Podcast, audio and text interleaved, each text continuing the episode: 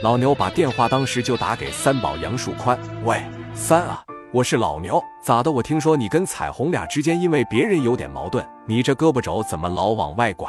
你伙同外地的打咱本地的，传出去多让人笑话啊！牛哥，不是彩虹说的那回事，这是我过命的哥们，人在这边出事了，我不能不管。而且我现在和彩虹那边提条件了，他不答应，所以就只能收拾收拾他。找他就是想先打断他那两条腿，然后让他给我兄弟拿点米。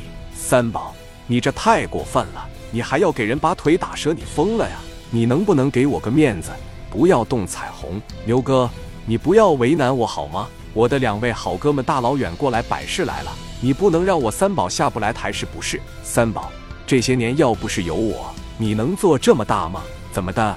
我的面子都不给了，你他妈的怎么还跟我摇头尾巴晃呢？我告诉你，三宝不行，给我动彩虹。你要是过去打彩虹去，你就等于是打我一嘴巴子。你别给脸不要脸，把我得罪，你可没啥好下场，你知道不？我不希望你发生违法行为的事，别到时候怪我以法律途径制裁你。牛哥，我哥们现在还昏迷呢，人要是醒了的话，我不能这么着急。你愿意搞我，你就搞吧。我指定得帮着我好哥们干彩虹，我就是把唐山翻个底朝天，我也得干他。三宝，你他妈的拿我面子当鞋垫子呢？你你是个屁啊！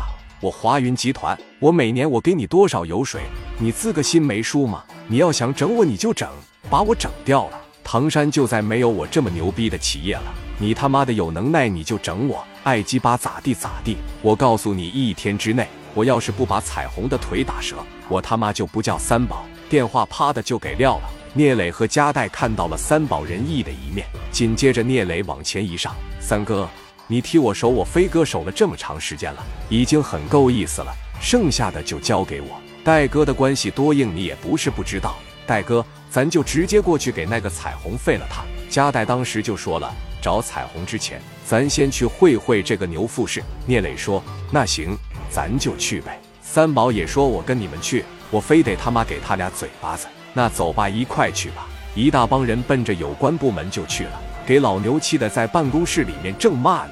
三宝就把电话打给老牛了：“喂，牛哥，我三宝，你他妈的给我打电话干啥呀？”牛哥在电话里面说不明白：“我在你办公室楼下了，咱见面说吧。你上来，正好我他妈的当面我骂你两句。牛哥上去之前，我给你提个醒，一会我带我两个哥们上去。”你千万别惹乎他们，轻则能让你丢工作，重则敢在办公室里边打你。你在这吓唬我呢是吧？你让他们上来，让我见识见识。好，电话啪的一撂，聂磊等人就上楼了。